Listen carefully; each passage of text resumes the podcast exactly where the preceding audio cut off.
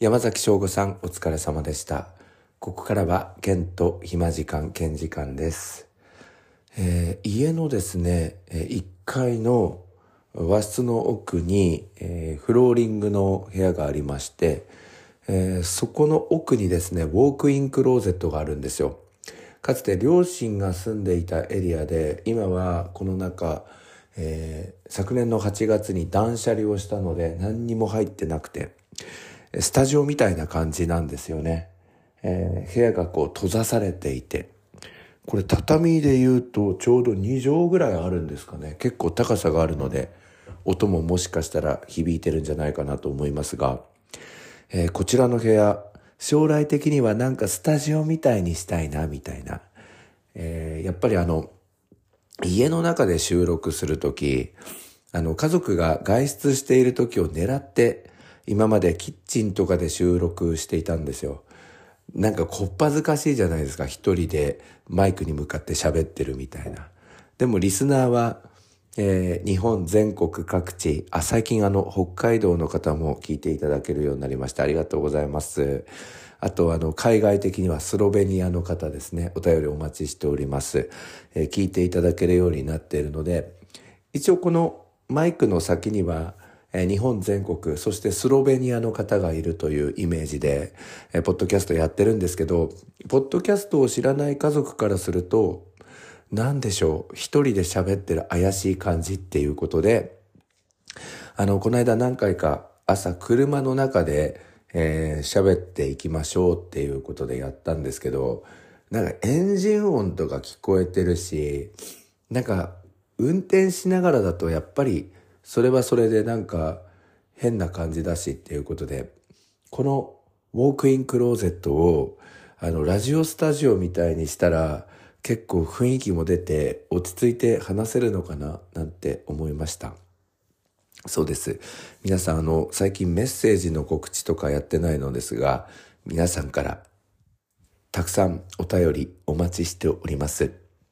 メールの方は、ケンカフェ 101-gmail.com、ツイッターで簡単に感想なんかお寄せいただく方は、ハッシュタグ、シャープ、ケンカフェ101でつぶやいてください。それから、Spotify、えー、Apple Podcast、Google Podcast の、えーこちらの配信の概要欄には、えー Google フォームスが出ておりますので、そちらの方から、えー投稿することもできますので、よろしくお願いいたします。Spotify では感想をかけるコメント欄もできておりますので、そちらの方も使っていただきたいと思います。あの、さて、この番組が放送されているのは3月の下旬なので、えもうその時に私、ケンはですね、オーストラリアのシドニーの近くに滞在していて、えーもう滞在期間後半に入っているところなんですが、実は今、実は収録しているのは3月19日日曜日の午後ということで、いよいよその時期的にはこの収録しているタイミングですともう1週間以内、えー今度の土曜日にオーストラリアに立つということで今日ちょっとですね服とか、えーそれから歯ブラシとかシャンプーとかいろいろありますけれどもあのそちらのアメニティ系とか服系の、えーちょっと荷物のチェックをしてみたんです。で滞在中は、えっと10日間ぐらいなんですけれども今回初のホテル滞在ということで無料のコインコインランドリーっていうかランドリーがあってその洗剤は有料でそれを買うといつでも使えますみたいな感じだからなんかまあ服？なんか10日分とか持ってく必要なくて5日分とかでいいのかな？それとも4日分とかでいいのかなとか？パンツ何枚持ってこうかとか？なんかそんなことをちょっと今日午前中やってて。でその時にいつも注意するするのはねあの海外へ行く人とか海外、えーこれから行こうとしてる人をちょっと参考にしてほしいんですけどあの英語の文字とかが入っている T シャツとかワンポイントとかに英語があるやつちょっと気をつけていただいた方がいいんじゃないかなって思うんですよ。で、うんよくあの日本に来る外国人の方でも、時々あの T シャツに富士山とか書いてあったり、うん日本一みたいになっていたり、私は日本が好きですとか書いてあったり、侍魂みたいな T シャツとか、あと鉢巻きとか、あの、して、日本の観光を楽しんでいる方がいると思うんですけど、この私たち日本人からすると気合入ってんなとか、わっていう感じとか、受けるみたいな感じになっちゃうじゃないですか。で、これと同じ現象が、その私たちはあの英語の T シャツとか、あの、ワンポイント気をつけないと、現地で起こってしまうっていうことなので、ぜひその文字の意味っていうのを確かめた方がいいんじゃないかなと思うんですよ。で、よくあの、女子に人気な、あの、うさぎのマークで、えー、プレイボーイとかって書かれてる、なんかソックスとかって履いている方たまにいるんですけど、あれ、うさぎのマークの下に、えー、っと、遊び人って書いてあるんですよね。だからその、オーストラリアとかでそれを履いていくと、オーストラリアの人は、遊び人？みたいな。で、しかもプレイボーイですから、男性の遊び遊び人を指してるっていうことで、まあちょっと一本間違えると、お、お、おっていう風になっちゃうんですよ。こっちはうさぎで可愛いなみたいな感じで、あの、履いてるんだと思うんですけど、それと違う、えー、表現というかメッセージ性が生まれるっていう感じ。あと自分がですね、そうですね、浪人生の頃かな、大学生の頃かな、めっちゃ流行ったシャツのロゴがあって、ちょっとこれは放送に英語の教師として載せたくないんですが、B で始まる単語のやつがあって、なんかその頭のところにこう指をこうつけてるみたいな、こめかみのところに。後でちょっと調べてもらうとわかるんですけど、あれなんかこうクールだなと思って、あの、着ていっちゃうと、それは、え、っと、向こうの人は英語を解釈できるわけですから、申し訳ないんですけど、申し上げられません。っていう、あの、意味なんですよね。あはい。もうこれ以上ちょっと言ってしまうと配信も止まってしまうので、あの、言わないんですけど、それ的なもうマジこっぱずかしいみたいなこともあるんですよ。あとあの、私、うん、前に、栃木のアウトレットに行った時に、あの、ディーゼル好きなんですけど、ディーゼルの黒い T シャツ、めっちゃかっこいいデザインで、欲しいなって思ったんですけど、その、そのディーゼルの、その T シャツのロゴ何って書いてあったかっていうと、What ever って書いてあったんです。What と ever がこうくっついて whatever なんですよ。で、しかもそれが上からこう濃い whatever っていう風になってだんだん薄くなっていくんですよね。このおへその方に向かうにつれてデザイン的に。で、それが10行ぐらい書いてあるんですよ。whatever, whatever, whatever, whatever, whatever, whatever みたいな。で、whatever って、うんと、結構、あの、反抗期の子供がアメリカで、えっ、ー、と、親に使う言葉なんですよ。例えば、今日どうする？外食にする？それとも、うちで食べる？みたいな。そうやって親がこう、テンションを上げて、えー、その子供に対して言った時に、その、そこの子供が、whatever みたいなことを言ったりとか。うん、それから、例えば、コーラ飲む？それともペプシ飲む？みたいに聞いた時に、whatever みたいな。子供が言うと、親はめっちゃムカつくみたいな。これどういう意味かっていうと、何でもいいよ。どうでもいいよ。何でもいいよ。みたいな。そういう、その、中二病の象徴みたいな言葉で、大嫌いな言葉ランキング1位に輝いたことがあるんですよ。だから、あのディーゼルのおしゃれなデザインの Whatever の T シャツは10回どうでもいいよ、どうでもいいよ、どうでもいいよ、どうでもいいよ、どうでもいいよ、どうでもいいよ、どうでもいいよ。で、こう、フェードアウトしてう。どうでもいいよがフェードアウトしていくっていうね。あの、そういう感じになります。すいません。もう10分もオープニングトーク喋ってしまいました。この続き、タイトルコールしてから行きたいと思います。それでは参りましょう。ケント、暇時間。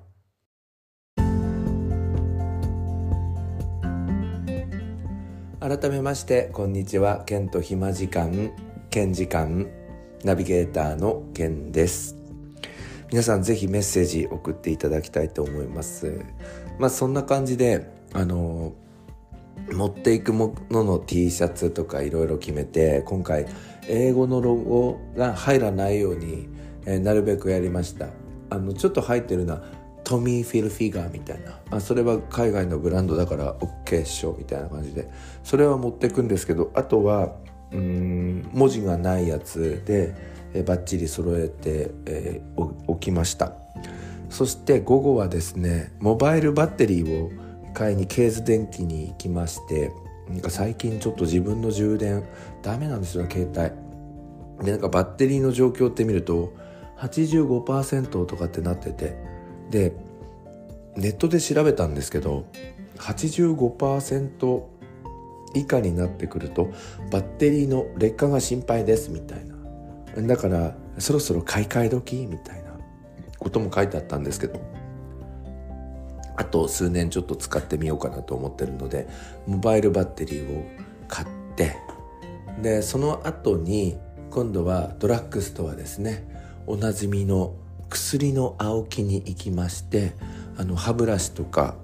えー、ちょっといろんなものを買ったんですけど今思ったんですけどシャンプーとリンスとコンディション買ってくるの忘れたからまあ明日でいいやいいかなみたいな感じなんですがそのケーズ電機から、えーと、薬の青木まで車で走行している時に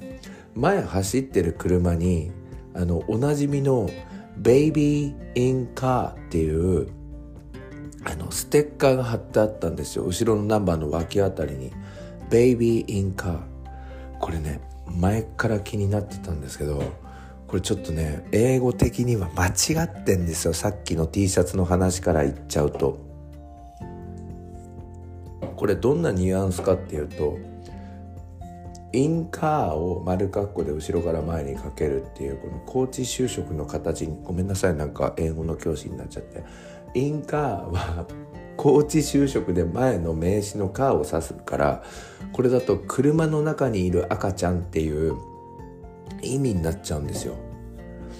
だから赤ちゃんが車に乗っていますっていうニュアンスで貼ってるんだけど車の中の赤ちゃん。でそこから派生されると車在住の赤ちゃん。朝から晩まで車で生活している赤ちゃんっていう。え赤ちゃん車で生活させてるの？お前っていうそういうステッカーなんですけど日本ではかなりこれがですねあの浸透してますよね。でアメリカ英語の方を話す方からするとこれ完全にダメじゃね？これって感じなんですけどイギリス英語の方の場合は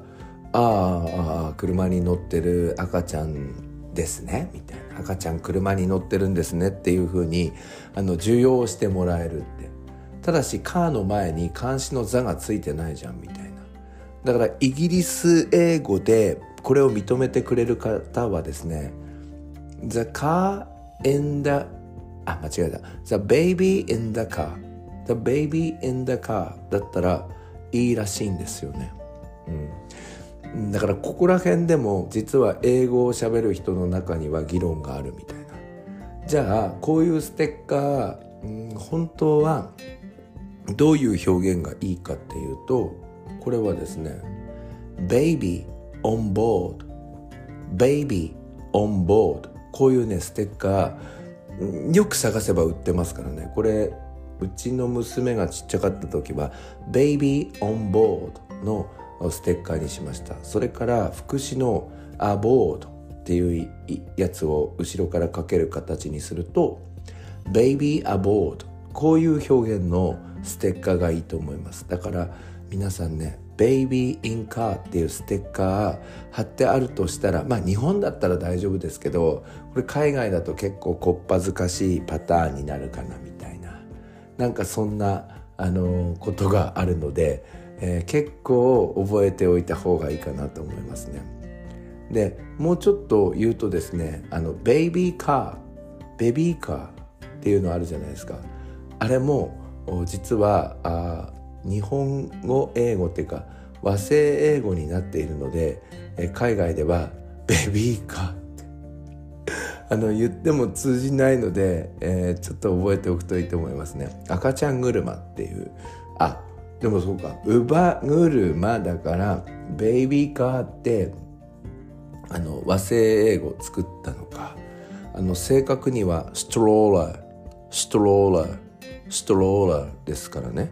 えーと、ベイビーカーだとあの赤ちゃん車とかまあ赤ちゃんみたいなちっちゃい車ミニカーみたいな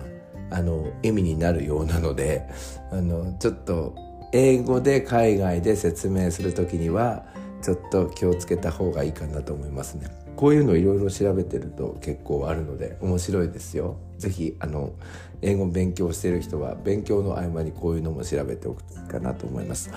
で今日ちょっとオープニングトーク長くなっちゃったんで本当は本題のネタはここからなんですよ。昨日あの職場の同僚の方とあの通称万来全国的には賃来に、え、行ってまいりました。この間もポッドキャストで言ったんですけどすごいあの美味しくてキンキンのビールがあってみたいな話したじゃないですか。であの麻婆豆腐が美味しいんですよっていう話の中でちょっとピリ辛にするといいですよっていう説明をしておきながら私ちょっとピリ辛以上だとどうなるかっていうことで昨日辛口でお願いしますって言って麻婆豆腐辛口にしたんですよ。そしたらねめっちゃうまいの。だけど夜の1時ぐらいから腹痛に襲われまして多分私あの辛すぎるとお腹を壊すっていうメカニズムがあるらしくいややばかったです。1時間ぐらい。夜の1時から2時ぐらいまで。あれは麻婆豆腐をめっちゃ辛口にしたからですね。それからポッドキャストで話そうと思ってあの前に、えー、ネギ味噌ラーメンが美味しいですよって言ったので、えーと、それを頼もうかなと思ったんですけど今回あえてその下にあったスパイシーラーメンっていうのを頼んだんですけど、まあ、これも美味しかったです。でもネギ味噌ラーメンの方が美味しかったかなっていう感じですね。でねそこの賃来なんですけどあのウェイターとかウェイトレスホールをやってる人があのほぼ外国人みたいな。で多分留学生の方なんですよね。で結構顔見知りになってでまあ日本語すっごい上手なんですよね皆さん。でも私はあえてなんか英語で話したいから英語にするみたいな「two more beer please」とか。チャーハンとかも「fried rice please」とかやるんですよ。でも麻婆豆腐は「麻婆豆腐フリーズ」とかやるんですけど。で昨日も英語で「fried rice please」って言ったんですけどあのオーダー表の方には日本語でそうするとそのスリランカ人の方があのカタカナでチャーハンって書いてくれてたんですけど結局チャーハンが来ないままなんか伝票全部揃いましたねみたいなのが来てしばらくチャーハン来なかったから「すいませんまだチャーハン来てません」って言ったら「ああごめんなさい」みたいな「今すぐ作ります」って言ってなんか4分後に出てきたんですよチャーハン。でこんな瞬足チャーハンあんのかよって思ったんですけどあれちょっとね誰が作ったか分かんないんですけどめっちゃ薄味のチャーハンだったんですよ。そしたら一緒に行ったユージさんがあの私ポッドキャストで前ポーランド航空に乗った時になんとかとかイギリス料理がなんとかとか海外の食べ物味が合わなかったら塩コショウをちょっとすると味が美味しくなるみたいな話したじゃないですか。ポッドキャストのやつを参考に「ケンさん塩と胡椒ちょっとかけてみましょうよこれ」って言ってその薄味のチャーハンに自分たち適当に塩コショウをやったらめっちゃうまかった。だから海外でやっぱりあの食べるものがちょっと薄いな合わないなと思ったらそこのレストランのテーブルにある塩コショウをかけると激うまになるっていうのを昨日私たちは万来、えー、全国的には陳来。ここのお店で勉強させていただきました。ここ日本なんですけどね。みたいな。まあそんなところがあって。で私たち陳来に行ってあの飲むのが好きなんですけど多くの方は家族連れだったり会社の同僚の方だったりあとシングルだったりみんなあの夕飯を食べに来てるんですよ。で昨日通してもらった席が多分最大で6人ぐらい座れる大きいテーブルの座敷だったんですよ。でその座敷が全部で1234 4つあってうんちっちゃいテーブル席これは靴を脱がなくていいテーブル席なんですけどこれが12344つあってあとこっちにあ6か。6あってでカウンター席が8みたいな。そんな感じで回転をこう重視しているっていう感じのお店なんですけど私たち2人だけなのになんかその6人席の和室、うん、その靴を脱ぐ、うん、そのところに案内されてその脇ちょっとこう左下を見るとあの4人ギリギリ座れるんですけどあのめっちゃちっちゃいテーブルのところの席に4人家族がいたんです。だから私そのスリランカ出身のあのウェイターの方に英語であの私たち2人なのにこんなに大きい席使っています。でも隣の方は4人家族で来ているのにめっちゃちっちゃいテーブルでお食事を取られてるのであの席交換して差し上げた方がいいかなと思ってなんか申し訳なくてって言ったんですよ。そしたらそのスリランカ出身の方がなんかその優しさに感謝しますみたいなことを英語で言ってくれてあのチーフに言ってくるって言われあの言って言ってきてもらってそしたら私たち一番奥のその4人家族が、えー、食べているちっちゃいテーブル級のところに案内されてそこに移動したんですよ。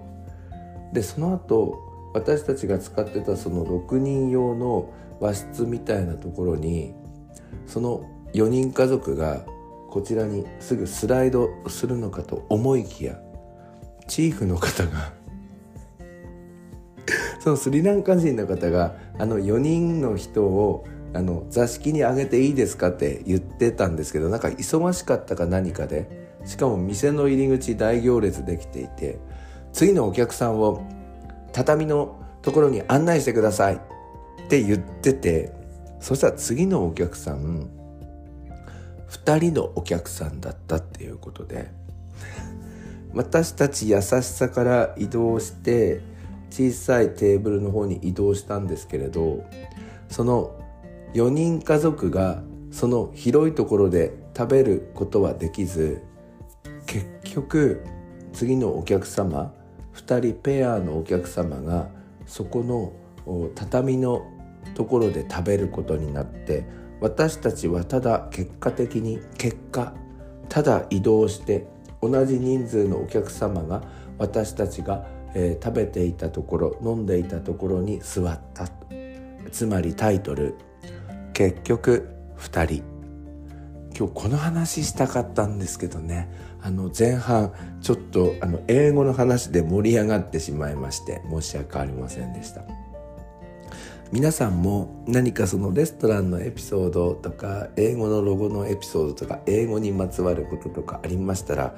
ぜひメッセージ送っていただきたいと思います。メールの方はケンカフェ101アットマーク Gmail.com ツイッターの方はハッシュタグシャープをつけてケンカフェ101でつぶやいてください。またそれぞれのプラットフォームの概要欄に Google フォームスのフォームができておりますのでそちらを使ってメッセージを送っていただいても結構です。Spotify は独占的にコメント欄がありますのでそちらも使ってください。今日はいろいろ話しちまいました。お聴きいただきましてありがとうございました。